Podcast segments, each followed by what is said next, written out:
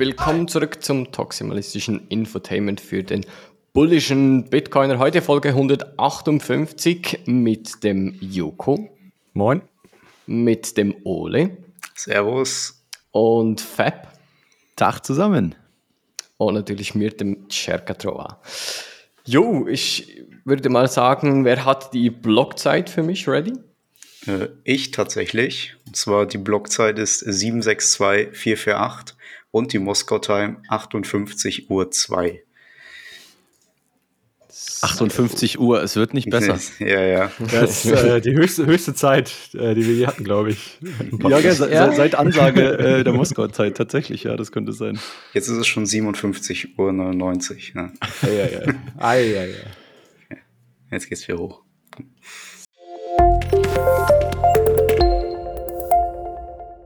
Hallo und herzlich willkommen zum Blog Report von heute. Während sich der eine oder andere nach hitzigen News und Debatten auf Twitter vielleicht eine Abkühlung wünscht, kann der Bitcoin Mempool diese heute auf jeden Fall nicht bieten. Es ist fast so, als würde der gesamte Wartebereich von Feuer niederbrennenden Exchanges erwärmt werden. Sommersonne Satoshi heißt es also, denn aktuell finden selbst Transaktionen mit einer Gebühr von einem Set pro V-Byte einen zügigen Weg in die Bitcoin-Blockchain. Grund hierfür ist nicht nur das Ausbleiben von Auszahlungs-TX einiger Börsen, sondern auch ein äußerst zügiges Mining-Netzwerk. Während zwar in den letzten sieben Tagen im Durchschnitt alles lief wie von der Difficulty erwartet, wurden in den letzten drei Stunden 27 Blöcke gefunden. Das entspricht einer Blockdauer von 6 Minuten und 40 Sekunden.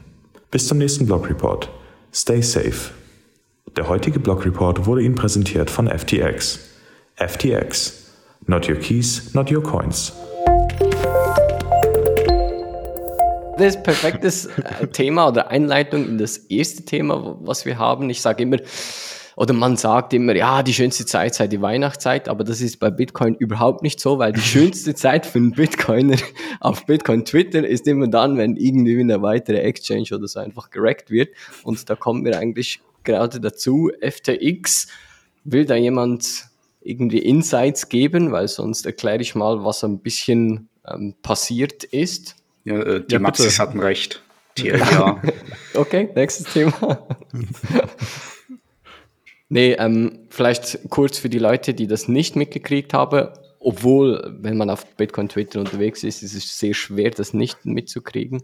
Aber es war so, äh, FTX ist die drittgrößte Kryptobörse, wo man Hebeltrading betreiben kann, ähm, Assets kaufen und verkaufen kann, ähm, neben Coinbase und Binance. Und da gab es so ein Vorstreit oder eine Vorgeschichte zwischen CC und dem Sam. Sam ist der CEO von FTX und CC der äh, CEO von Binance, wo dann gesagt wurde, ja, oder CC hat dann gesagt, FTX hat der größte Teil seiner liquiden Mittel mit dem eigenen Token ähm, erstellt oder hält die und er sieht da kein Vertrauen mehr und hat dann relativ viel Menge von diesem FTT-Token, das ist dieser eigene Token von FTX, verkauft.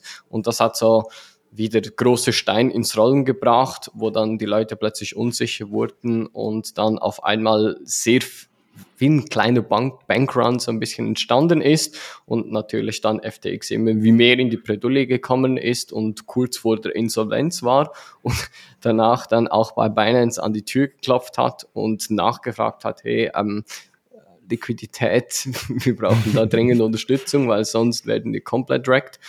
Und das hat dann Binance ausgeholfen. Sie haben dann zugesagt, aber mit der Bedingung, dass sie auch das Recht vorbehalten, dann äh, FTX zu übernehmen oder kaufen zu dürfen. Es steht noch kein Betrag oder so im, im Raum, ähm, wie viel da mhm. Binance bezahlen, ja das wirklich Interessante dabei ist ja eigentlich, oder wovon das Ganze ausging, war ja, äh, dass es äh, bei FTX, es gibt ja die Börse FTX und dann äh, gibt es den, äh, die Firma ähm, Alameda Research. Das ist halt ein Venture Fund, äh, die äh, investieren in Sachen, machen Geld für ihre Investoren und so weiter.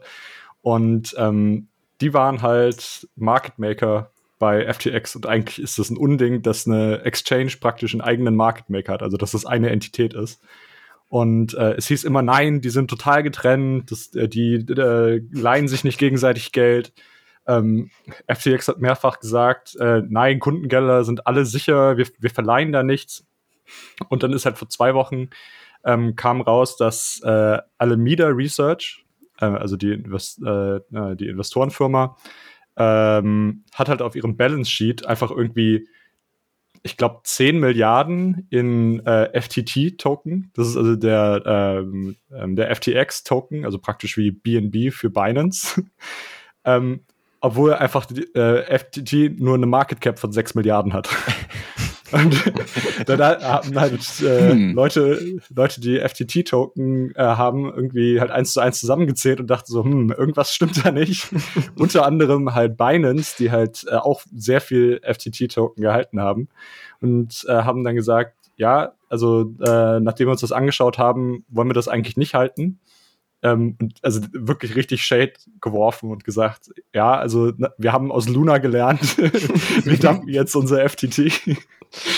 und ähm, Anfang hieß es dann noch immer, ja, also von äh, Sam Bankman-Fried, dem CEO von FTX, nein, äh, alle, alle Kundengelder sind sicher, wir haben, wir haben noch viel mehr Geld, als wir eigentlich den Leuten schulden und so weiter. Es wurde nie Geld irgendwie jemandem verliehen. Äh, und dann wurde da halt, nachdem äh, Binance das angekündigt hatte, äh, ihre Token zu verkaufen, haben da die Leute angefangen, richtig ihr Geld äh, rauszuziehen aus FTX.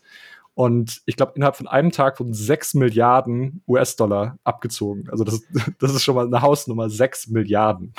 Äh, aber ist doch auch, also für CZ, das war doch relativ absehbar, oder? Also äh, klingt ja schon fast nach Absicht, so ich dump den Token, ich weiß, dann implodiert es und dann ja. kaufe ich sie günstig ein, habe den größten Competitor ausgeschaltet, so, oder? Also das ist, das ist alles Spekulation.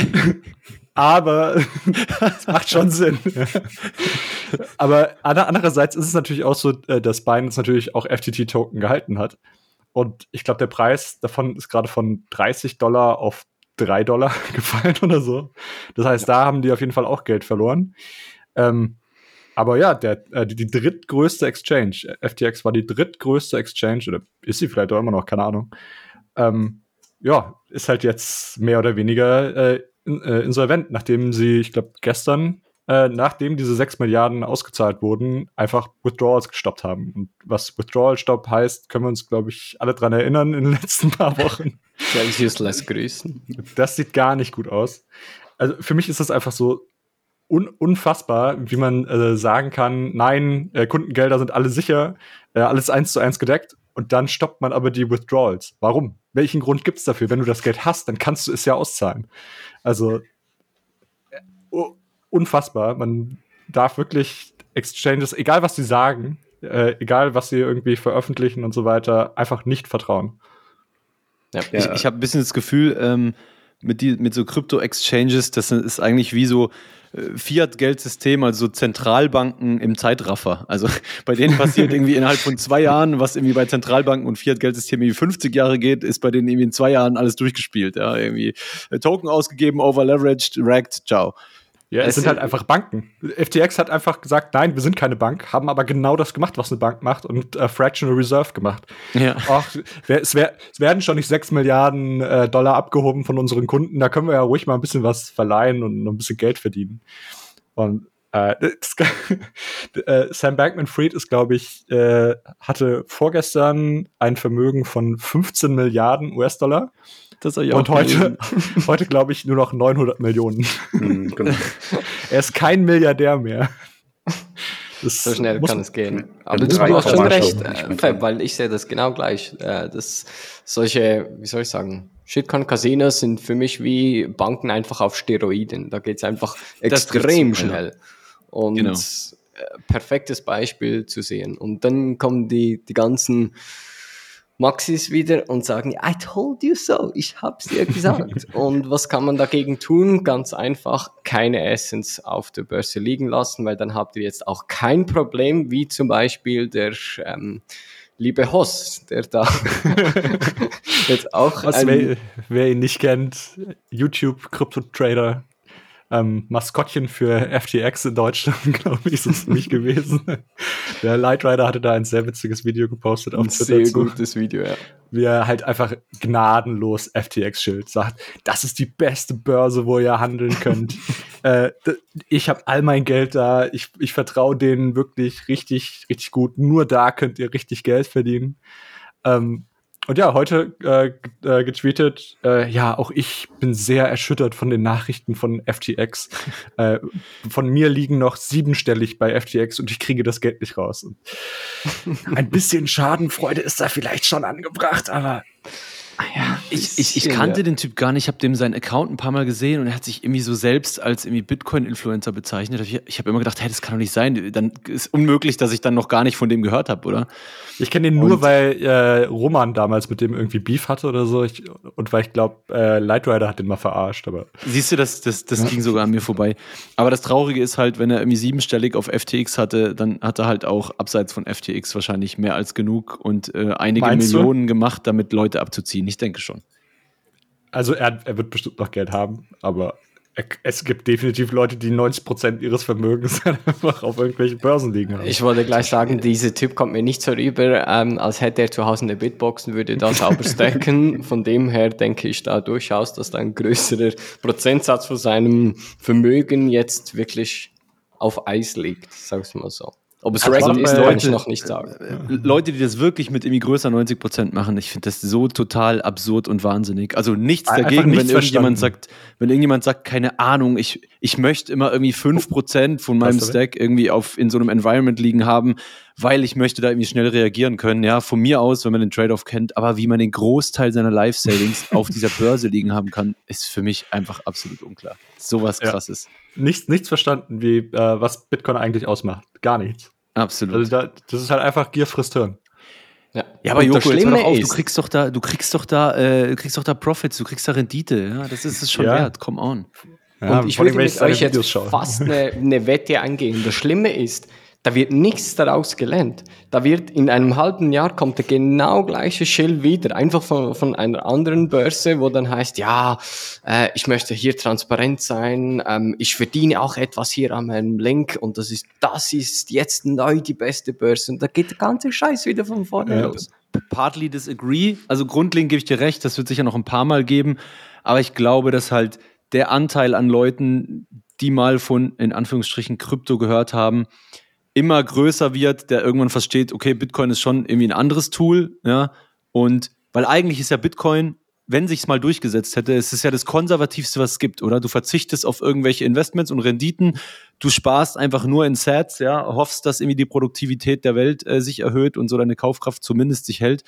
Ähm, und je mehr Leute wir irgendwie von Bitcoin überzeugt kriegen, desto eher wird sich das auch in zwei Lager spalten. Ich glaube, dieses Extreme, durch das diese, diese Börsen das so schnell durchleben, was du vorher gesagt hast, irgendwie äh, ähm, Fiat äh, oder Zentralbanken on Steroids, das ist halt auch einfach diesem Fiat-Gesellschafts-Endgame geschuldet, oder? Das, jetzt wollen alle noch mehr irgendwie äh, schnelle Renditen, weil die Inflation richtig reinkickt.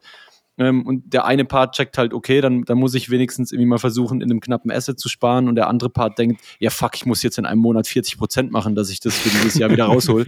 und ich hoffe, dass der zweite Part immer kleiner wird, so über die nächsten ja, Jahre. Diese Gedankenanstoß oder das Umdenken, dass du nicht schneller laufen musst, sondern eigentlich langsamer, das, das ist eigentlich der Trick dahinter. Ja. Ja, ich glaube auch, also es wird natürlich einen Teil geben, der absolut nichts lernt, äh, es wird einen Teil geben, der sagt, okay, das war's jetzt für mich und äh, Bitcoin beziehungsweise Krypto. Äh, und dann wird es aber auch, glaube ich, einen äh, relativ großen Teil geben, der sagt halt, okay, äh, nee, ich lasse jetzt nichts mehr auf den Börsen liegen, ich hole mir jetzt ein Hardware-Wallet.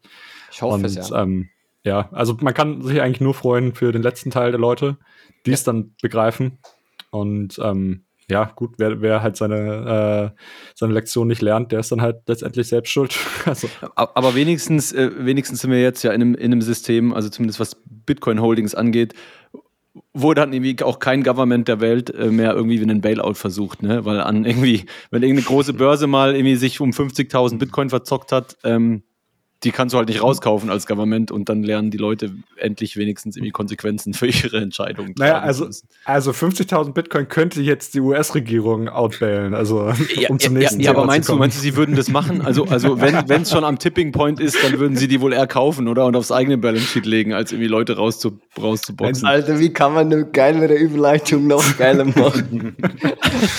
die, das war jetzt die perfekte Überleitung zum nächsten Thema. Und zwar gibt es da ein, ein cooler Tweet, ähm, Thread von ich muss mal. Fractal ähm, Encrypt ist das. Genau. Ähm, der hat da mal ein bisschen Analyse gemacht. Es geht um genau diese 50.000 Bitcoins, die indirekt ähm, aktuell bei der Regierung liegen, aber früher von Silk Road gestohlen wurden. Ich habe mich da mal ein bisschen eingelesen, möchte ich euch mal da ein bisschen mitnehmen auf, auf die Reise, was er da alles herausgefunden hat. Ist wirklich sehr spannend. Und kam denn das raus, Cherka? Kurz zur Einordnung. Ich habe das nämlich auch noch nicht gehört gehabt. Äh, ich glaube jetzt vor zwei, drei Tagen oder so. Krass.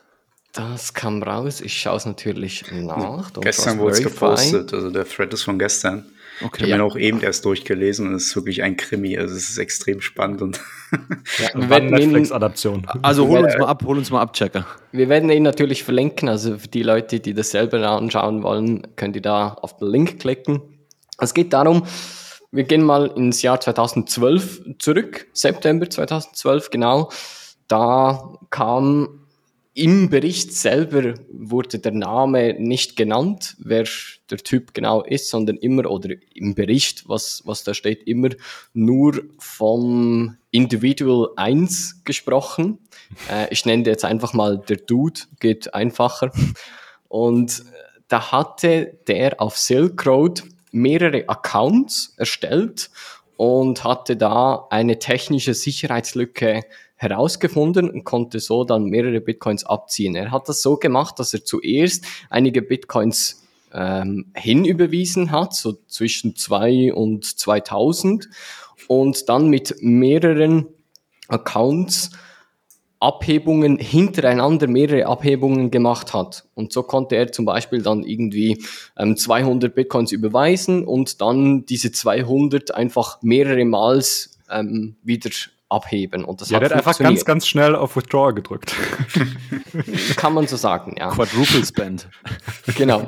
Und da hat er über 140 Transaktionen in wenigen Tagen so gemacht und hat dann äh, so alles zusammengerechnet, plus minus etwa, man weiß es nicht genau, aber laut den On-Chain-Analysen, die da gemacht wurden, etwa um die 50.000 Bitcoins, was aktuell im Gegenwert von irgendwie, was, was habe ich hier aufgeschrieben, äh, 3,35 Milliarden US-Dollar ähm, wären.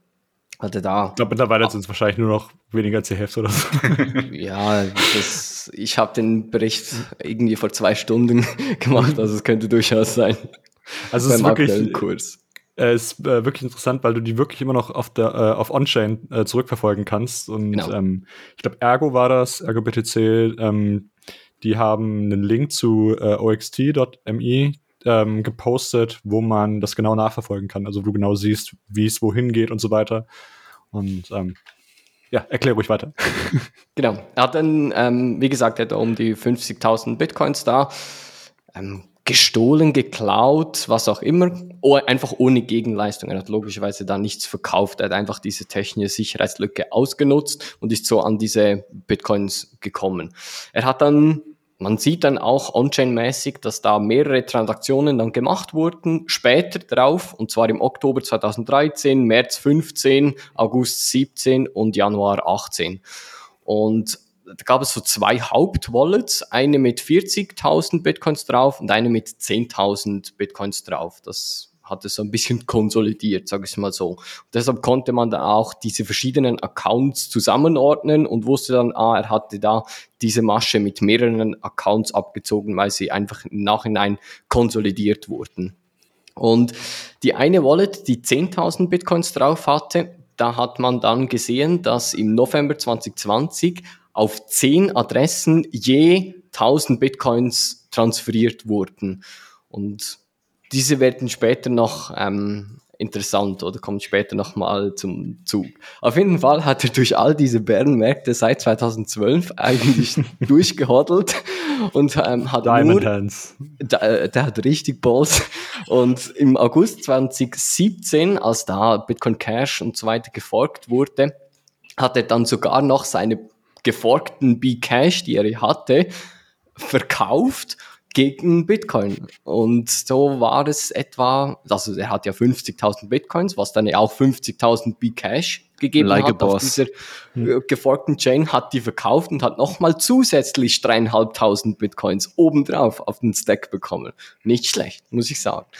Guter Trailer. Und ja, es geht dann unten noch weiter, ist wirklich lustig, weil er sich da auch mit Roger Ver noch angelegt hat zu dieser Zeit, wo er dann gesagt hat, also komm, ähm, wir machen ein 1 zu 1 Trade, wenn dein B-Cash wirklich so wertvoll sein sollte, ich gebe dir 50.000 ähm, B-Cash und du gibst mir auch 50.000 Bitcoin. Und, ähm, wurde leider nicht drauf eingegangen. Auf jeden Fall ist dann die ja, das Frage, ist schon verraten.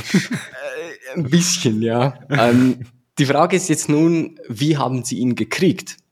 Äh, besser gesagt, die, die Regierung, die Behörden. Und es fing an, dass er auf einer Exchange ein Konto gemacht hat. Ich weiß nicht, ich habe im Bericht den Namen der Exchange nicht herausgefunden. Ich weiß Nee, ich nicht, ob nicht. ihr da mehr wisst. Es, es steht nur in einer ähm, Oversea äh, Exchange. Mehr steht da leider nicht. Auf jeden Fall hat er da einen Account gemacht und hat sich da auch mit diesem Account eingeloggt und durch das Einloggen hatte dann die Exchange ähm, seine IP-Adresse da. Und den ISP, also sein Internetprovider, hatte logischerweise dann ja auch seine IP-Adresse, zusätzlich dann mit der Wohnadresse und somit wusste man dann, wer hinter dem Account äh, steckt. 2019 hat er sich dann wieder eingeloggt und hat da oder wollte etwa 118 Bitcoins verkaufen. Wichtig hier zu sagen, diese 118 Bitcoins haben null mit diese Silk Roads gestohlenen Bitcoins zu tun. Das ist das Witzige daran, weil der entscheidende Fehler, was er gemacht hat, ist beim Einzahlen von diesen 118 Bitcoins hatte er ähm, nicht den totalen Amount exakt getroffen, sondern hat 118,0775 Bitcoins hingesendet oder besser gesagt hatte dann einfach 118 Bitcoins hinges- hingesandt und diese 0,0775 ging als Change wieder zurück an eine Change-Adresse. Und das war dann in einem nächsten Transaktion einen Input von einer diesen ähm, 1K-Adressen. Also ich habe ja zu Beginn gesagt, diese 10.000 Bitcoins wurden aufgesplittet auf 10 Adressen mit je 1.000 Bitcoins drauf. Und da hatte man dann gesehen, dass genau diese 1000 Bitcoins zusammen mit diesem Wechselgeld hier in eine Transaktion, in einen Input genommen wurden. Und so konnte man dann wunderbar beweisen, ja, er muss er muss der Besitzer von diesen 1000 Bitcoins sein, was Hm. hintendurch dann von äh, Silk Road gekommen ist. Also vereinfacht, vereinfacht gesagt, äh, er hat das gleiche Wallet zum Einzahlen äh, bei einer Exchange benutzt wie äh, bei einer anderen Tra äh, Transaktion. Also genau. das ist, äh, visuell ist das alles äh, recht einfach nachzuvollziehen. Wir verlinken dann mal den, den Graphen praktisch, um das zu sehen. Aber das ist halt echt, also erst keinen VPN zu benutzen, dann richtiges KYC zu machen. Und- Zu den Learnings kommen wir noch, was man, wie man das Okay, verhindern okay, hätte okay. können. Ich, ich erzähle mal weiter, das ist wieder viel lustiger. Äh, im, Im November 2021 hat man ihn dann festgenommen, weil man genau diese Analysen gemacht hat und so über den ISP auf ihn gekommen ist und hatte dann auch seine Wohnung komplett auf den Kopf gestellt und einfach alles mitgenommen, was da irgendwie digital ist. Unter anderem hat man auch im Boden ein Safe gefunden, wo dann etwa eine halbe Million Cash oder so drin war plus die Keys von diesen etwa, was waren es, über 50.000 Bitcoins. Also er hat bis da einfach durchgehodelt. Ja, aber wo, wo waren denn die Keys? Die Keys Die Keys waren auf einem, einem Raspberry Pi im Badezimmer. zum Teil, ja. Zum Teil waren es äh, USB-Sticks und SD-Karten, die im Safe war und ein ähm, Single-Board-Computer, welcher in einer Popcorn-Büchse, die im Badezimmer versteckt war. Das war da. Unter Handtüchern. Genau. ähm, und auf diesen elektronischen Geräten waren dann Wallet.dat-Files, die zwar keine Keys beinhaltet haben, weil die Passphrase geschützt waren, aber die beinhalteten Labels und die beinhalteten ähm, Adressen. Und so konnte man eigentlich auch ohne Zugriff auf die Coins zu haben beweisen, hey, das ist eigentlich diese Wallet. Und danach ähm, und er hat es auch blöd belabelt. Also er hat da zum Beispiel 10k in oder ähm, Bcash, 40k und so weiter, hat Labels gesetzt und es ist obvious. Also wenn du dann die On-Chain-Analysen anschaust, ja, das müssen diese Wallets sein. Und das ist einer der Learning-Punkte hier, weil der Typ wurde dann für sechs Monate gefangen gehalten. Die Behörden haben immer gesagt, ja, wir würden die, die Bitcoins haben und so, aber das stimmt gar nicht. Die Behörden hatten erst dann Zugriff, als er die Passwörter rausgerückt hat. Das heißt, auch wenn die Behörden da die, die Geräte physisch besitzen, ohne Passwort, ohne Zugang zu den Private Keys, können die genau gar nichts machen. Die können zwar zuschauen und sehen, was da drauf ist, aber sie können nichts wegtransferieren. Auf jeden Fall, etwa nach sechs Monaten, das war im März 2020, ähm, ging dann eine Transaktion raus, wo man dann dabei rausschließen kann, ja, alles klar, er hat wohl die Passphrase rausgegeben, weil die Coins wurden dann auf eine Regierungsadresse äh, gepackt. Lustig war auch, wie man das herausgefunden hat, dass es eine Regierungsadresse war, weil die haben einfach Address Reuse betrieben, einfach in oh dieselbe oh Adresse. Das ist nicht dein Ernst, oder? Hat man wunderbar gesehen. Und jetzt kommt das Geile, da haben dann irgendwelche geile Bitcoiner ja gesehen, ah, das ist ja jetzt eine Regierungsadresse und haben dann von so Vanity-Adressen und eine davon heißt dann eins Free Ross, Free James, Fuck Cops, Go Fuck Yourself. haben da ganz Wie lange kleine, braucht man, um diese Adresse zu das meinen? Das, das wollte ich auch gerade fragen. Das ist ja total absurd, oder? Also, Richtig das ist krass. ja schon recht aufwendig, wenn du irgendwie ein Wort am Anfang haben willst oder so. Genau. Und dann haben sie ganz kleine Beträge von dieser Adresse auf diese Regierungsadresse gesendet. Und wenn jetzt die Regierung irgendwie diese Bitcoins weitersenden will, dann kommt plötzlich diese Free Ross, Free Go Fuck Yourself und so weiter Adresse in den Input rein, was auch geschehen ist. Ah, es ist einfach amüsant, so lustig. Und auf jeden Fall haben jetzt die, die Behörden da einfach diese 50 Bitcoins beschlagnahmt, weil sie gesagt haben, ja, alles, was mit Silk Road zu tun hat, das ist grundsätzlich mal Geldwäsche und wird beschlagnahmt, ohne da irgendwie zu differenzieren oder so. Also was mich interessieren würde, wäre, ob das letztendlich den Leuten zugutekommt. Ah nee, ich, ja, sorry, ich verwechsel das mit Mount Gox. sorry. ich, ich dachte, ist nicht ganz das gleiche. Ja, ja, aber ähnliche Zeit, ja. Ähm, ja, aber was auch äh, super interessant ist, ist an dem Fall, äh, der wird irgendwie nicht des Hackens äh, beschuldigt oder so, sondern das einzige, äh, dessen er angeklagt ist, ist Wire Fraud. Also, äh, äh, wie heißt es auf Deutsch? Ähm, Ach so, weil er, weil er nur einmal oder so. Ja, weil er nur einmal überwiesen hat und dafür mehrere Coins kassiert hat, als er hätte sollen. Genau, weil er nichts, weil er nichts als Gegenleistung ähm, geliefert hat oder so. Ja, irgendwie ja. so.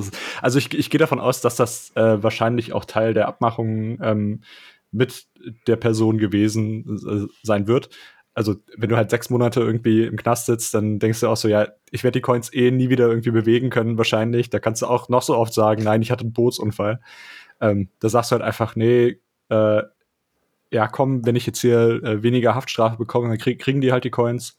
Und äh, ich gehe davon aus, dass das so gewesen sein wird. Und dafür haben sie halt gesagt, ja, hier, äh, dann äh, verzichten wir darauf, dass du hier wegen irgendwie Hacking und so weiter angeklagt wirst.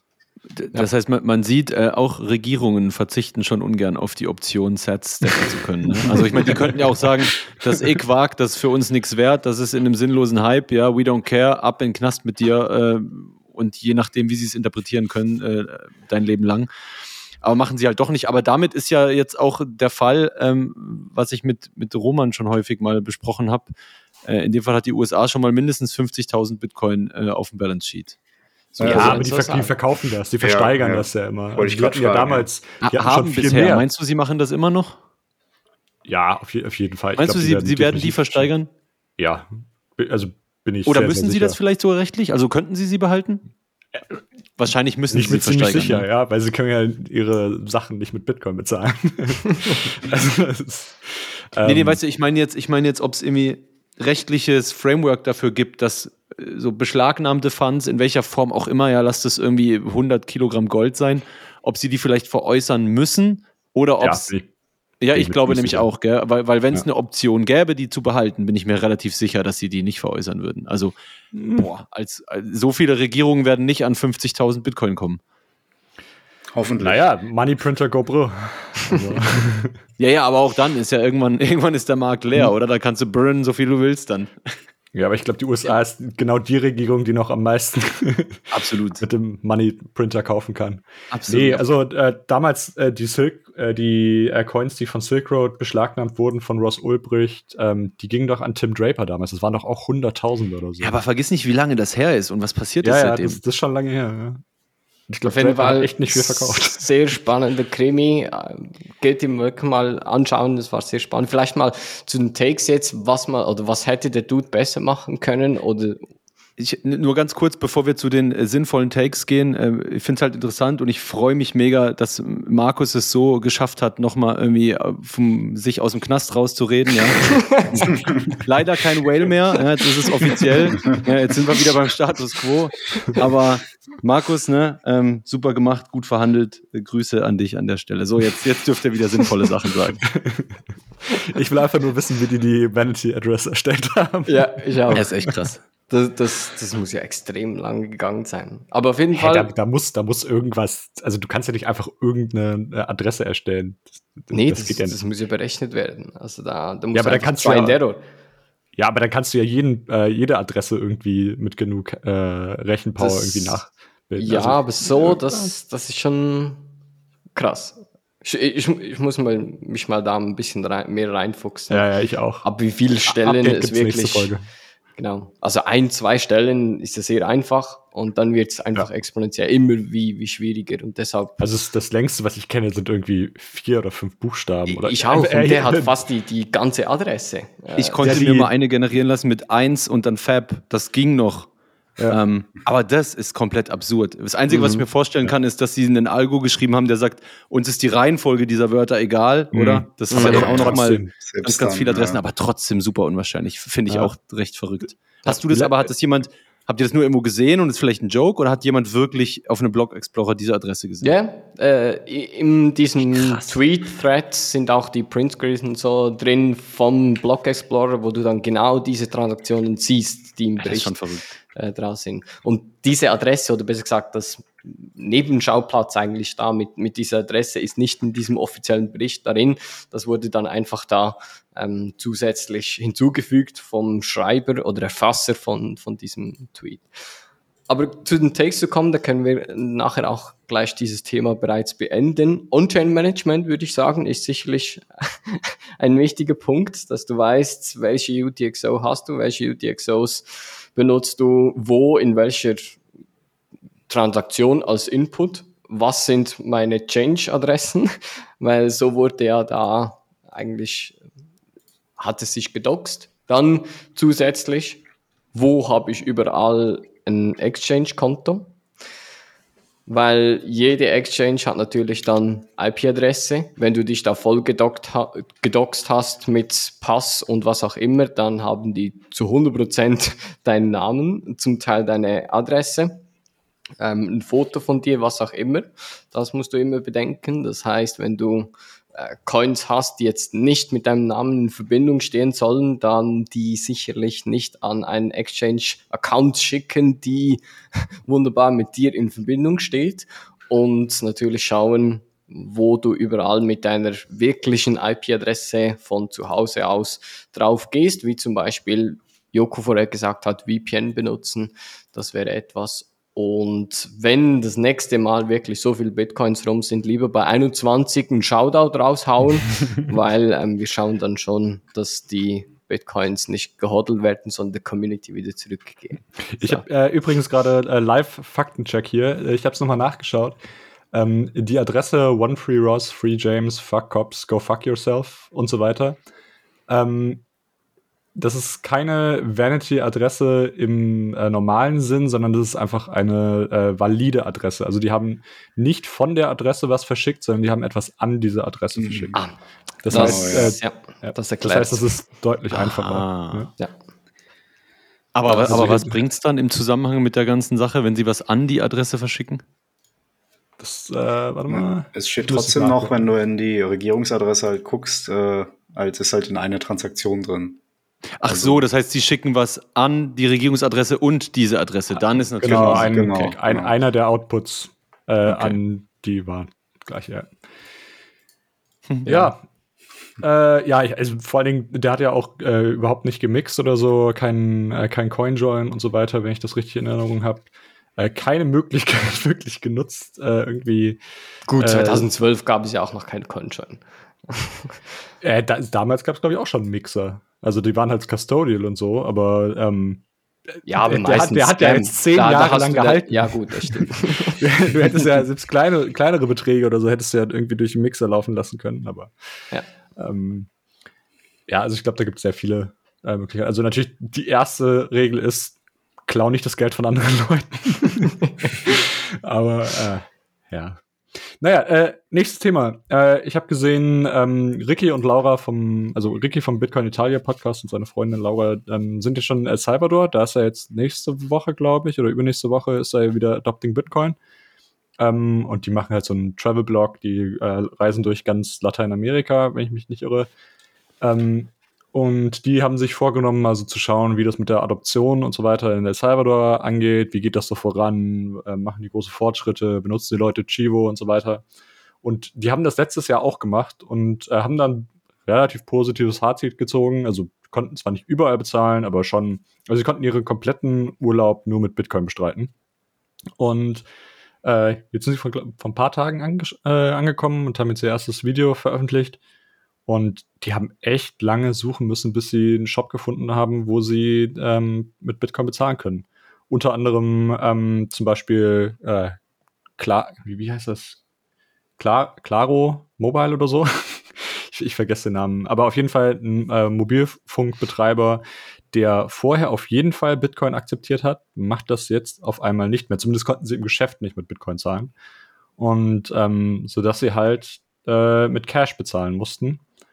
Und ähm, selbst bei Läden, wo sie äh, hingegangen sind, wo früher auf jeden Fall Bitcoin empfangen oder bezahlen konnte, wo man mit Bitcoin bezahlen konnte, ähm, die akzeptieren jetzt Bitcoin nicht mehr tatsächlich. Und auf Nachfrage, wieso, meinten sie, ja, ähm, ist zu buggy und äh, es bezahlen nicht viele Leute damit.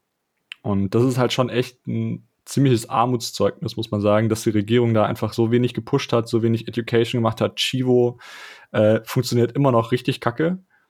Ähm, die äh, hatten auch versucht, ihre, äh, ihr Hotel oder ihr Airbnb mit Chivo zu bezahlen und eigentlich heutzutage die Herausforderung, eine On-Chain-Transaktion zu schicken, ist einfach so lächerlich niedrig. Ähm, die sind halt hingegangen, haben ihre Bitbox äh, äh, ausgepackt und da eine On-Chain-Transaktion an das Chivo-Wallet der ähm, Vermieterin geschickt. Ja, kurz gewartet, ein paar ähm, Transaktionen, Bestätigungen gewartet, irgendwie zwei, drei. Und äh, bei ihr im Chivo-Wallet steht einfach äh, Transaction cancelled. Und ja, was, ma was machst du da? Die Frau hat nichts mit Bitcoin am Hut. Den kannst du, der kannst du so oft du willst den äh, Mempool Explorer oder Mempool Space äh, zeigen wenn bei der nicht im Wallet steht, du hast das Geld erhalten, dann wird die das nicht glauben. Und ähm, ja, die haben dann beim Chivo Support äh, angerufen und das hat auch alles irgendwie nichts gebracht. Und also das ist schon echt richtig frustrierend. Und ich verstehe dann auch, dass die Leute da äh, keinen Bock drauf haben, irgendwie Bitcoin beziehungsweise Chivo zu benutzen. Ähm, wenn du halt, wenn jede zehnte Zahl oder so Probleme macht, dann habe ich auch keinen Bock, das zu benutzen. Und vor allen Dingen, wenn die Leute dann sagen, ja, äh, Bitcoin ist für mich Chivo und Chivo ist für mich Bitcoin, weil denen einfach nicht beigebracht wurde, dass es andere Anbieter gibt. Dann natürlich haben, kriegen die Leute dann keine Lust mehr darauf, irgendwie Bitcoin zu akzeptieren. Und ähm, ja, also ich bin, mal, ich bin mal gespannt, was die anderen Leute, die jetzt äh, zu Adopting Bitcoin fahren, für ein Fazit ziehen werden. Ähm, also das war jetzt noch kein finales Fazit von, von den beiden, weil die ja noch eine Zeit lang da sind. Aber der erste Eindruck war schon mal echt doch sehr negativ, glaube ich. Und, ähm, meinst du, meinst du, dass in dem Fall vielleicht auch dort vor Ort oder dass es auch ein Fehler war, zu sagen, okay, wir als Regierung stellen auch eine Wallet bereit und man vielleicht eher hätte den Leuten die bestehenden Optionen zeigen können und sollen, sodass sie das selber entscheiden können? Weil ich meine, also, das muss ja schon, also wenn das stimmt, ne, wie, wie die zwei berichtet haben, das muss ja schon abartig schlecht funktionieren, wenn man wieder aufhört, das zu akzeptieren, weil so Status quo wäre einfach, du sagst ja gut, pff, zahlen halt nicht so viele, aber egal, jetzt habe ich die Infrastruktur eh schon. Das heißt, es muss ja schon eine absolute Katastrophe sein, dass du wieder aktiv sagst, nee, ich lasse das ja. jetzt bleiben. Eben, eben. Also äh, damals war ich noch der Meinung, nee, eigentlich ist es schon gut, dass sie ihre äh, eigene Wallet machen, weil dann können sie halt äh, sicherstellen, dass halt die Leute richtig, äh, also ihr Geld, also den 30 Dollar Bonus bekommen und dass sie halt jederzeit Bitcoin in Dollar umtauschen können und andersherum. Und die haben ja dann auch diese äh, ATMs dahingestellt und so weiter. Aber mittlerweile, glaube ich, hätte man das einfach deutlich besser machen können. Einfach irgendein, äh, entweder einfach ein Open Source Projekt machen und halt die Liquidität zum Tauschen bereitstellen. Äh, oder halt generell sagen, hier Firmen, äh, wir geben euch äh, das Kapital oder die Möglichkeit, dass ihr irgendwie das Geld für die Leute ohne Gebühren tauschen könnt. Ähm, und dann halt einfach in der Ankündigung, hier sind irgendwie die fünf großen Wallets, nehmt sie euch. Strike gab es ja damals schon da. Ähm, aber also viele Leute sind auch einfach mega pisst, weil äh, da halt einfach Staatsgeld, also Bürgergeld ausgegeben wurde äh, für eine App, die halt jetzt keiner benutzt und die halt einfach scheiße ist. Und ähm, ich will ja auch nicht den, den Libertären so hart raushängen lassen, ne? aber Staat macht Staatssachen. Und wer wusste es vorher? Wer, wer wusste es vorher, dass das alles scheiße wird? Markus Turm. Ich kann mich noch an die Folge alle erinnern. Gesagt. Ja, okay, okay. Aber trotzdem, er, er war der, der auch ein bisschen äh, Gegenwind bekommen hat, dass er es so hart gehatet hat, das Geo Wallet, das weiß ich noch. Also, als wir alle da waren, ähm, haben wir schon alle sehr Chibo gehatet. okay, okay, dann, dann, dann, nehme ich das vielleicht zurück, aber ich habe mich, hab's auf jeden Fall noch in dunkler Erinnerung, dass Markus da so der größte Gegner war, was den ja. Hate anging. Ja, also ich glaube, ähm, wie gesagt, damals dachte ich auch, äh, dass das eine, äh, eigentlich eine faire Entscheidung war, zu sagen, okay, wir geben den äh, äh, Bürgern schon mal so ein Grundangebot und stellen sicher, dass sie halt ihr Geld tauschen können. Weil es wäre noch schlimmer gewesen, wenn es keine Möglichkeit gewesen äh, gäbe oder äh, wenn es keine gegeben hätte, gegeben hätte, äh, dass die Leute halt ihr Bitcoin nicht in Fiat tauschen können. Aber mittlerweile gibt es das ja auch bei Bitcoin Beach Wallet und so weiter und Strike und alles. Also da gibt es schon Möglichkeiten, das zu machen. Und ähm, ja, also Chivo, ich habe jetzt mal geschaut, Twitter, der letzte Post äh, vor neun Monaten von Chivo. Äh, die Provider haben sich, glaube ich, nochmal geändert. Also ich weiß, das ist ein Lightning-Part, den macht jetzt wohl River Financial aus den USA. Und der funktioniert wohl deutlich besser als damals. Aber halt, wie kann, wie kann ein On-Chain nicht funktionieren? Also das ist ja das aller, aller einfachste. Das hatten wir schon vor zehn Jahren oder vor zwölf Jahren, dass man eine On-Chain, mobile äh, On-Chain-Wallet hatte. Und ähm, einfach komplett unverständlich. Und vor allem, dass da auch null Support gibt von den Leuten. Ja, ist, ist also Chivo, Chivo ist Custodial, oder? Chivo ist komplett custodial, ja. Aber, aber dann, äh, das beantwortet ja die Frage, oder? Dann, dann ist es, dann musst du ja irgendwie, landet es in irgendeiner Sammeladresse und musst halt irgendwie zuordnen und dann gibt es halt tausend mögliche Fehler, statt halt, dass die Leute wirklich eine eigene Adresse haben, wo die Bitcoin landen, oder? Ja, kannst ja beides machen. irgendwie, das, ist so, das ist so eine, eine, ja. fucking SQL-Datenbank oder was. Das, das kann jetzt nicht so kompliziert sein, das ist ja kein Hexenwerk. Ja. Aber ja, schade. Ja, es, also das ist halt wirklich, es ist halt wirklich einfach richtig schade, weil die Leute halt einfach, äh, ich verstehe hundertprozentig, dass die Leute jetzt äh, keinen Bock mehr drauf haben. Und da hast du es jetzt halt umso schwerer zu sagen, ja, hier, äh, probier doch mal mit einer anderen ähm, App und so weiter. Nee, die haben einfach keinen Bock mehr drauf. Hm. Und ähm, ja, das, da muss man einfach sagen, haben, haben sie verkackt. Aber es gibt ja noch andere Staaten, äh, die es verkacken, äh, laut einem CNBC-Bericht. Genau, es geht um ähm, Libanon und zwar, da gab es einen Bericht von CNBC, hat ihn jemand gesehen? Ja. Nope. Nope. Joko, du hast ihn gesehen? Ja, ich habe ihn gesehen, ja. Okay, dann kläre ich vielleicht mal ein bisschen, um was es geht. Dann würde ich mal gerne deine Meinung hören, wie du ihn fandest.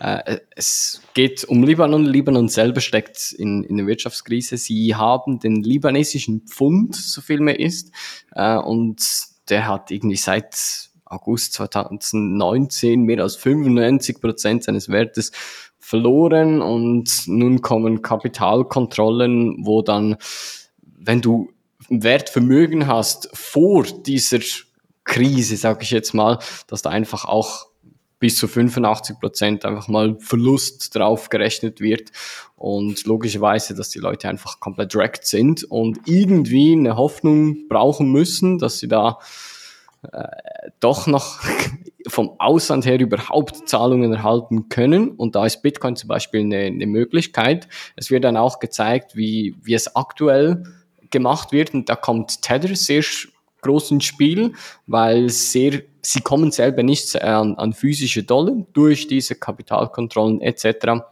Und dann ist der Stablecoin Tether natürlich ein, ein wunderbares Mittel, um da doch an Dollar zu kommen. Und es war von einem Architekten da in, in dieser Folge die, die Rede. Und der hat dann gesagt, äh, dass er Bitcoin hält. Und wenn er jetzt irgendetwas kaufen möchte, dann geht er auf Fixed Float und verkauft einen Teil der, der Bitcoin gegen Tether. Und entweder nimmt dann der Store direkt Tether an oder er wechselt dann nochmal bei einer Peer-to-Peer-Börse gegen Dollar und kann dann somit dann seine Waren bezahlen. Also teilweise hast du da einfach so absurde Situationen, wie äh, dass die Leute 100.000 Dollar auf dem Bankaccount haben und du sagst in die Bank, ja, ihr habt noch 100.000 Dollar äh, stehen da drauf, äh, die kriegt ihr irgendwann. Und wenn sie dann aber ihr Geld auszahlen lassen wollen, dann sagen die, hm, nö, also äh, für jeden Dollar, den ihr auszahlen lassen wollt, kriegt ihr irgendwie 15 Cent. Und das heißt, du hast einfach einen super großen Unterschied zwischen äh, den Dollar, die du in der Hand hast und denen, die du auf, äh, äh, auf deinem Bankkonto hast. Und das führt zu so, zu so Situationen, wie das Leute anfangen, ähm, Krypto zu meinen, äh, nur um das dann wieder in Tether zu stecken, damit sie halt liquiden Cash haben, den sie ausgeben können. Also das Geld auf der Bank ist einfach da nichts mehr wert oder jedenfalls fast nichts mehr. Und äh, das haben wir auch letztens öfter in den Nachrichten gesehen, dass da halt einfach Banküberfälle super ähm, regelmäßig vorkommen, dass die Leute einfach das Geld haben wollen, was sie auf ihrem äh, Bankkonto haben. Und in dem Artikel steht auch einfach äh, teilweise äh, Politiker gehen da in die Bank mit Waffe und wollen ihr Geld haben. Also ist da also es ist eine krasse Situation im Libanon und spielen ähm, sie wenigstens mal mit offenen Karten. Ne? ähm, ja, also ähm, in dem Artikel geht es noch relativ viel um Stablecoins und Krypto und so weiter. So richtig darauf eingegangen, warum äh, Bitcoin da jetzt die Lösung ist, wird jetzt nicht so krass, aber es ist halt immer noch ein sehr gutes Beispiel, ähm, um zu zeigen, dass ein alternatives Geldsystem halt einfach verdammt wichtig ist für mhm. viele Leute. Und Tether würde es auch nicht geben ohne Bitcoin. Und, ja. Ja. Da heißt es ja, Bitcoin äh, hätte keine Daseinsberechtigung, dann schaust du dir sowas, sowas an und denkst, ach, wie, wie, kannst du so eine Aussage hm. machen? Da ja. hast du also, keine andere Wahl. Ich bin auch kein Tether-Truther. Also ich, ich sage jetzt nicht, dass es äh, nächste Woche implodieren wird. Aber natürlich vertraust du immer noch einer anderen Partei. Du vertraust jetzt nicht mehr der Bank im Libanon, Alles sondern der, äh, der Bank äh, auf den Cayman Islands. Also ob das jetzt so viel besser ist und langfristig funktioniert, who knows. Das, das Ding bei Tether ist nur, dass die Leute, die halt wirklich darauf angewiesen sind, das halt irgendwie als Durchlaufposten benutzen können oder weil sie selber höchstwahrscheinlich nicht die sind, die das wieder in wirkliche Cash US-Dollar umtauschen müssen, ja, weil sie ja mhm. irgendwie gar keinen Bankaccount haben und kein KYC machen können oder was auch immer. Ähm, aber es ist schon interessant zu sehen, dass auch das übrigens, äh, weswegen ich äh, teilweise nicht ganz mit dem Lodi konform gehe, ähm, diese Diskussion da äh, im, im Ländle und davor und darum mit den mit den Fractional Reserve Bitcoin oder da siehst du das auch schon, es gibt da schon zwei Dollar Kurse und ich glaube halt, dass äh, sowas in einem Bitcoin-Standard sehr, sehr, sehr schnell passieren würde. Dass deine äh, Bank Fractional Bitcoin nimmt halt niemand anders mehr an, oder? Also, ja, ist, ist, halt genau das, was gerade bei FTX passiert ist. Die haben einfach gesagt, genau. ja, natürlich haben wir euer, äh, euer Bitcoin, äh, das könnt ihr euch jederzeit auszahlen lassen. Und dann, wenn die Leute halt sagen, ja, dann zahlt doch mal aus, dann sagen, nö, können wir jetzt nicht. also ist halt immer die Frage, wie lange das durchhält. Äh, also ich glaube schon, dass das äh, kurzfristig kann natürlich äh, FTX einfach äh, die Bitcoins ihrer Kunden dumpen und damit halt den Kurs äh, irgendwie hoch oder runter treiben, wie sie wollen. Äh, aber langfristig halt nicht, glaube ich. Das ist dann einfach der große Unterschied. Was ja, und kann man halt dagegen machen? Ganz einfach. Man kauft eine Bitbox. der Schweizer. Hey, der König der Überleitung. Ey, ja, heute bin ich richtig im Flow. Bitbox 02 ähm, gibt es seit neuestem jetzt auch persönlich bis zu, was hast du gesagt, Joko, bis zu Weihnachten oder bis Ende des Jahres? Ja, irgendwie sowas. Auf jeden Fall jetzt für die nächsten paar Wochen äh, gibt es in Berlin einen Store, äh, der heißt The Latest. Jetzt in der Innenstadt äh, könnt ihr hingehen und euch einfach eine Bitbox holen, Cash, keine Lieferadresse angeben. Leider könnt ihr noch nicht in Bitcoin da zahlen, aber ähm, wenn ihr noch irgendwie ein Geschenk zu Weihnachten braucht, am letzten Abend vorher oder am Tag noch, ähm, was einkaufen müsst, dann kriegt ihr da auf jeden Fall die Bitbox. Ist nicht der erste Store, äh, der äh, das macht. Äh, also ich glaube, im äh, House of Satoshi und so gibt's auch die Bitbox physisch zu kaufen. Aber ähm, in Deutschland, glaube ich, ist es der erste Store, der das macht. Und ähm, ja, wenn ihr euch erstmal die Bitbox angu äh, angucken wollt, bevor ihr sie kauft, könnt ihr das da auch machen. Die sind da ausgestellt. Die Verkäufer wissen, äh, um was es sich handelt. Ja, könnt ihr euch da angucken. Und das Coole ist halt einfach No KYC. Du musst keine Adresse angeben, du musst keine E-Mail-Adresse angeben, wo du dann irgendwie geleakt wirst oder so. Du kannst Cash bezahlen, also hast du dann auch da keine Kreditkarteninformationen, die du abgeben musst und alles wunderbar.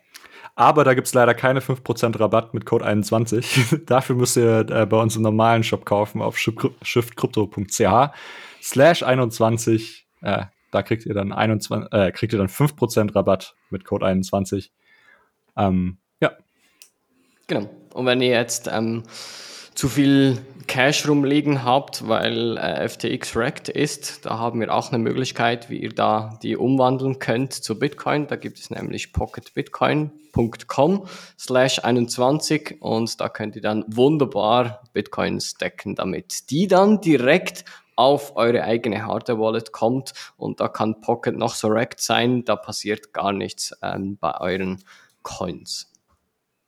Jo, habe ich was vergessen, glaube ich nicht. Schön gesagt. Ja. Gut, kommen wir zu den Community News. Da war ja irgendetwas letztes Wochenende. Ich weiß nicht, Ole, Fab.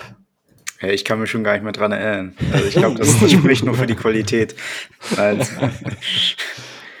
ja, das Bitcoin im Ländle war in Stuttgart mal wieder oder im Ploching bei Stuttgart. Und äh, der Fab, der Cherka und ich waren dabei. Und es war sehr geil, ähm, muss ich sagen. War mal wieder cool, nochmal Leute zu treffen. Und äh, ich war ja inzwischen schon dreimal jetzt im Ploching, da im Bitcoin Hotel. Und es fühlt sich ja langsam echt äh, sehr bitcoinisch an. Da.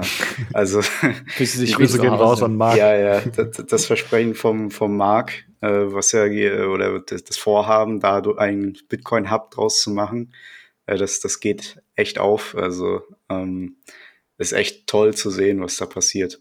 Es, es gibt, glaube ich, dort keinen Quadratmeter, äh, von dem du aus nicht äh, irgendetwas siehst, das ja, mit Bitcoin ja, zu tun hat. Ja. Ne? Von in der Kunst zu irgendwelchen Postern, Aufhänger, Automaten, whatever, ja, da ist alles, alles Mögliche vertreten. Und ähm, also vielleicht auch nur meine Two Sets kurz dazu. Ich fand es auch wieder hervorragend und ich finde es Hab's ihm auch gesagt, ich find's mega geil, genauso wie es ist. Ja, Für ganz große Sachen sind irgendwie so Public-Konferenzen super, um neue Leute ranzukriegen. Ähm, aber Ploching ist wie so eine, eine Mini-Zitadelle, eine exklusive Zitadelle, ja, wo auch irgendwie gar nicht so viele Leute reinpassen, weswegen es irgendwie auch relativ familiär ist. Und jetzt, obwohl das nur das, glaube ich, zweite große Event erst dort war, oder? Ähm, war es so wie so ein Familientreffen und zwar richtig geil. Und ähm, was alle nicht wissen, die, die nicht dort waren. Ich weiß nicht, was davon noch online geht, aber auf jeden Fall ist an Leo Mattes äh, und am Cherka definitiv ist an denen ein Comedian verloren gegangen, ja. Die hatten beide Talks, ja. die also wirklich und ich übertreibe jetzt nicht, ich fand die so dermaßen witzig. Ich habe echt lange nicht mehr so gelacht. Und das war irgendwie, als wärt ihr professionelle Comedians gewesen. Ja, also richtig, richtig geile Talks, in denen ganz viele Memes vorgekommen sind und alle um mich herum haben sich schlapp gelacht. Also da auch nochmal in die, die aufgezeichnet dafür. Das war nice. Nee, ich glaube, nicht. der von Cherka nicht. Bei Leo weiß ich es aber nicht. Auch nicht? Bei, Leo, Leo weiß ich es auch nicht. nicht. Aber meine wurde nicht aufgezeichnet. Aus genau diesem Grund. Äh, entweder man, man ist dabei oder eben nicht. Und hat so, so sehe ich es eben auch. Also wenn es nach mir ginge, würden auch irgendwie da gar keine Aufzeichnungen von allen möglichen fair Talks, enough, weil das macht macht so ein bisschen cool äh, exklusiv, ja. Ähm, ich glaube, Ticketpreise haben sich verdoppelt seit euren Comedy-Auftritten auch, ja. es war, war richtig nice auf jeden Fall. Ähm, Äh, ja, und äh, bin sehr froh, viele von den Leuten dort wieder gesehen zu haben. Und äh, an der Stelle Gruß geht raus an äh, Bananas und an Manu vom Münzweg und ganz viele andere noch. Ähm, Bananas, du weißt warum, besonderer Gruß an dich. Ähm, ja, war Weltklasse. Ja, das war wirklich äh, sehr cool und ich und Leo haben auch schon zusammen gesprochen, können auch da, uns da vorstellen, in Zukunft mal, äh, vielleicht auch auf größerer Bühne, vielleicht Citadelle 23 oder so in Österreich mal zusammen äh, so etwas machen. Aber auch da logischerweise wird nicht aufgezeichnet. Entweder bist du mit dabei oder hast es einfach verpasst. Und bei mir, meine Folien sind jetzt im Internet gelandet. Ich habe sie eigentlich nur Marc direkt geschickt und er hat sie dann veröffentlicht. Geleakt. Aber ist okay. ähm, kann man machen, habe ich nichts dagegen. Aber ich werde den Vortrag jetzt in dieser Form nicht nochmal so, so halten, weil ich wurde sehr viel angefragt, ja, machst du das hier nochmal, machst du es hier nochmal. So wie er da präsentiert wurde, werde ich es nicht nochmal machen, weil es einfach nicht die gleiche Wirkung hat. Und für all die Leute, die jetzt nur irgendwie meinen Namen im Zusammenhang mit Klimacoin äh, in Verbindung bringen, will ich vielleicht noch mal kurz erklären. Das war ein Meme-Vortrag. Ich wusste selber das Thema nicht, bevor das auf Twitter announced wurde. Danke Lodi dafür. Und danach musste ich einfach irgendetwas über diesen Klimacoin machen und dachte, ja, mach's halt etwas Lustiges. deshalb habe ich da das Ganze eher ein bisschen hochgenommen äh, und da nicht irgendwie für diesen Coin gewerbt oder so. Habt, habt ihr denn die Rüble ist, ist okay, äh, Frau äh, hingebetet? Yes, Sir. Und wie? War, war die, war Helga die da? War, war richtig mit dabei. also nicht live, aber im Vortrag, ja. Es, es gab sogar einen kleinen Hodler im Helga-Format, das war ziemlich lustig. Little Helga. Genau. Genau. Gut, dann, ähm, wie ihr sicherlich auch auf Twitter auch schon gesehen habt, die 21 Magazine sind jetzt mittlerweile oh, im ja. Umlauf und da haben sich diverse Leute da bei uns gemeldet und gefragt, ähm, when Magazin.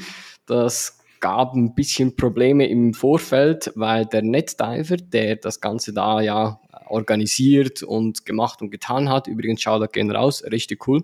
Vielen Dank. Der ist ja Schweizer und deshalb hat da er direkt, als er bei der Druckerei war, einige Exemplare mitgenommen und deshalb sind sie da sehr schnell in der Schweiz im Umlauf gewesen. Also das müsst ihr nicht irgendwie persönlich oder so nehmen. Es war einfach halt gleich zu Beginn einfach viel einfacher, da das Teil einfach so direkt. Sagen wir es doch, wie es ist. Es ist der dezentralen Koordination äh, Kann man ja, das, die hat Vorteile, ja. weil die Community riesengroß wird. Die hat manchmal halt auch Nachteile und immer dann, wenn du irgendwie irgendwas zielgerichtet, effizient, unternehmerisch machen willst, dann ist das halt schwierig. Ja. Genau, es ging dann auch noch weiter, als der Bitcoin Van, also der, der Philipp da gleich auf dem Weg zu Plochingen war, fuhr er bei dieser Druckerei durch und hat da dann auch gleich einige Exemplare mitgenommen und deshalb hatten die Leute, die in Plochingen waren, auch das Vergnügen, da einige Exemplare direkt schon vor Ort zu bekommen.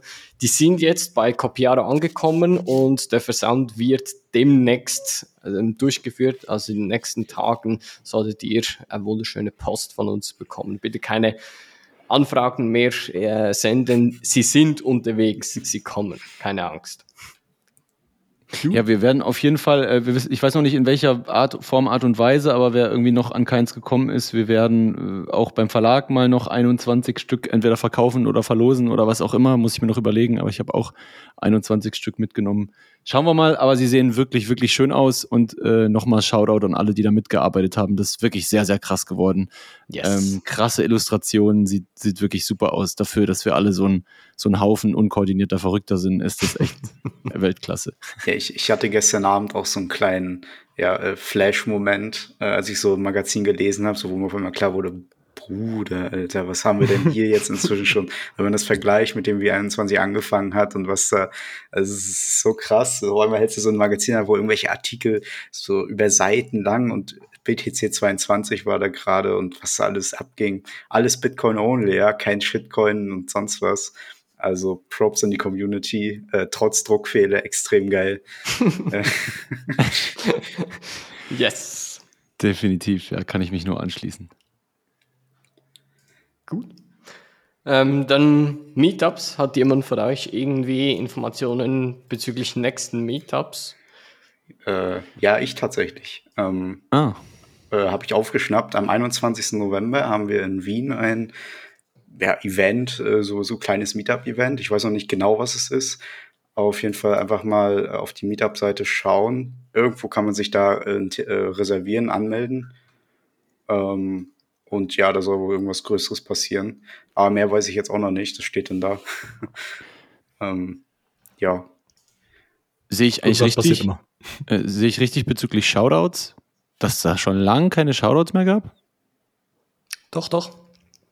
Ähm, es gab eins, Bin ich im falschen zwei Link? Shoutouts, wenn ich das richtig sehe. Eins von Anonymous Run 21 Run mit 25.000 Sets. Vielen Dank. Und der nächste ähm, mit 21.000 ah, ja. Sets ähm, mit dem Titel 21 Rosenheim kommt in die Gruppe. Also ist das sehr wahrscheinlich wieder eine neue Meetup-Gruppe aus dem Boden gestampft worden. Sehr cool. Und wir sollten die definitiv Bitcoin-Meetups nennen, ja. 21 Bitcoin-Meetups. Yes. Also, das, das, das Event ist, ist, ist, ein Talk mit Nico Jilch und äh, ein paar anderen von Bitcoin Austria und Coinfinity. Ähm, ja, kommt vorbei. Eintritt ist, glaube ich, frei. Solange das wird, glaube ich, tatsächlich. Gehst, gehst, du hin, Ole? Das wird, glaube ich, richtig cool. Ich, ich kann leider nicht, aber das ist ja so ein bisschen Debatte auch, ne? Mit genau, jemandem, der ja. ganz anderer Meinung ist. Und ich glaube, das könnte sehr, sehr interessant werden. Kann uns Bitcoin vor Inflation schützen? Ah, ich weiß ja nicht. ja, also, ich, ich, weiß nicht, kommt noch was? Uh, YouTube-Videos, genau. Genau, den, äh, der Vortrag von, von Dennis noch, ne? Der Dennis hatte einen Vortrag gehalten, Bitcoin als freiheitliches Geldsystem und hat den bei sich auf dem Kanal hochgeladen. Also da auf jeden Fall mal reinschauen, der ist ziemlich cool. Ähm, wir packen ihn, glaube ich, auch auf den 21-Kanal, hatten wir heute noch diskutiert. Ich weiß nicht, ob das jetzt schon geschehen ist, aber das war auf jeden Fall auch der Plan. Sehr genau. nice. Ja, da haben auch sehr viele Leute positives Feedback gelassen. Also der soll wohl sehr gut sein. Ich habe leider noch keine Zeit gehabt, aber wurde von vielen empfohlen. Genau. Gut. Technisch haben wir hier nichts. Vielleicht nochmal als Reminder, solltet ihr die letzte Folge noch nicht gehört haben und zu Hause ein Node haben, Lightning Node, der auf LND läuft, da müsst ihr aktiv werden, weil da hatte LND zusammen ähm, mit BDCT, der im Hintergrund läuft, letzte Woche, war das? Letzte, ja, das war letzte Woche, ein Bug, der da nicht mehr nachsynchronisieren konnte und somit müsst ihr da ein Update machen vom LND-Node, weil sonst der dann beim nächsten Reboot nicht mehr funktioniert. Also egal, ob ihr Raspberry Blitz, ob ihr MyNode oder Umbrel oder Citadel oder was auch immer, wenn ihr da LND drauf habt, dann müsst ihr aktiv werden. Das gilt und, übrigens auch ja. für Electrum RS, also Richtig, für Leute, ja. die äh, ihre Bitbox mit dem Node verbunden haben ähm, müsst ihr auch mal Electrum äh, RS updaten auf dem Node, damit die Bitbox euch wieder eure korrekten Stände anzeigt. Genau. Oder bei, jegliche andere Hardware-Wallet. Bei den meisten Node-Implementationen heißt der Punkt Electrum Server. Und hm. zum Beispiel bei MyNode oder so, ähm, da könnt ihr da einfach das äh, auch mit updaten. Gut. Sonst noch irgendetwas, was ich vergessen habe? This should be it. Ja, Podcast bewerten, äh, Sets stapeln, Notlaufen lassen. Lightning Light Channel öffnen. Lightning Channel, äh, Channel öffnen, solange das Privatpersonen noch machen können. Richtig. Und solltet ihr doch noch irgendwo auf Börsen einen größeren Amount rumliegen haben, dann zieht den bitte ab und macht da äh, Egal wie groß die Börse ist. Egal wie groß die Börse ist, richtig. Niemand ist zu big to fail. Richtig, nicht mal Markus. Gut. Dann gut. bis zum nächsten Mal. Schönen Abend zusammen. Tschüss. Ciao, ciao. Bitcoin-Preis fällt, ich stack mehr, ist okay. Ihr heult rum, ich stack mehr, ist okay. Leute denken, dass mein Portfolio auf der Kippe steht. Ich hab ihnen was voraus bei der Dip-Mentalität. Bitcoin-Preis fällt, ich stack mehr, ist okay. Ihr heult rum, ich stack mehr, ist okay. Leute denken, dass mein Portfolio auf der Kippe steht. Ich hab ihnen was voraus bei der Dip-Mentalität. Morgens ich steh auf, voll viele Nachrichten. Bitcoin ist gefallen, sahen sie in den Nachrichten. Sie wollen nun verkaufen, wollen sich dann Nachrichten. Wollen meine Meinung, werde ich verkaufen mitnichten. Du verkaufst, weil der Preis droppt, wieso auch? 50% Kurseinbruch ist für mich eher ein Discount. Mein Sparplan regelt, jede Woche werden neue Sets gekauft und die dann in Ruhe gehottelt, so lange bis die Bitbox raucht. Wie ihr meine Sets bewertet, ist für mich egal. Hauptsache, es werden mehr in der absoluten Zahl. Absolute Knappheit, das ist der heilige Gral. Nahrungskette, stecke dich von einem Schritt zu einem Wahl. Wir machen weiter, solange sich die Erde dreht. Monetäre Freiheit, solange bis es jeder sieht. Und wenn der Preis mal wirklich richtig runtergeht, beide fucking Dip, Cold Storage und weiter geht's. Bitcoin-Preis fällt, ich stack mehr, ist okay. Ihr heult rum, ich stack mehr, ist okay. Leute denken, dass mein Portfolio auf der Kippe steht. Ich hab ihnen was voraus bei der Dip-Mentalität. Bitcoin-Preis fällt, ich stack mehr, ist okay. Ihr heult rum, ich stack mehr, ist okay. Leute denken, dass mein Portfolio auf der Kippe steht. Ich hab ihnen was voraus bei der Dip-Mentalität. Hell yes, ich bezahl stapeln. Wegen Price Crash muss Unwichtiges abwarten. Replay Auto DCA maximal produktiv. Verdient durch Mining, Non-KYC. Du dagegen hast noch ein Fiat-Mindset, getrieben von Panik, wenn der Bitcoin-Preis fällt. Merkst dabei nicht, wie du dir selbst ein Bein stellst. Von mir für deine Tränen hier ein Zewa fest. Absolut Scarcity, also stacke ich Sets. No Gods, no Masters, bin mein eigener Chef. Bleib, bleibst der Humble, wir hodeln die Bags. Fokussiert, Laser Eis bis Fiat verreckt. Ist gut, fundamental, alles gleich geblieben. Ein Tool mit Potenzial für Freiheit und Frieden. Täglich der Kampf um Souveränität. Nicht wo der Preis steht, sondern die Fund des State. Bitcoin-Preis fällt, ich stack mehr, ist okay. Ihr heult rum, ich stack mehr, ist okay. Leute denken, dass mein Portfolio auf Kippe steht. Behalte diese beide Dip-Mentalität. Bitcoin-Preis fällt, ich stack mehr, ist okay. Ihr heult rum, ich stack mehr, ist okay. Leute denken, dass Bitcoin diesmal untergeht. Ich kauf einfach nach, denn I don't give a flying shit. Ist okay. Ist okay. Stack so lange bis zum letzten Cent in meinem Portemonnaie.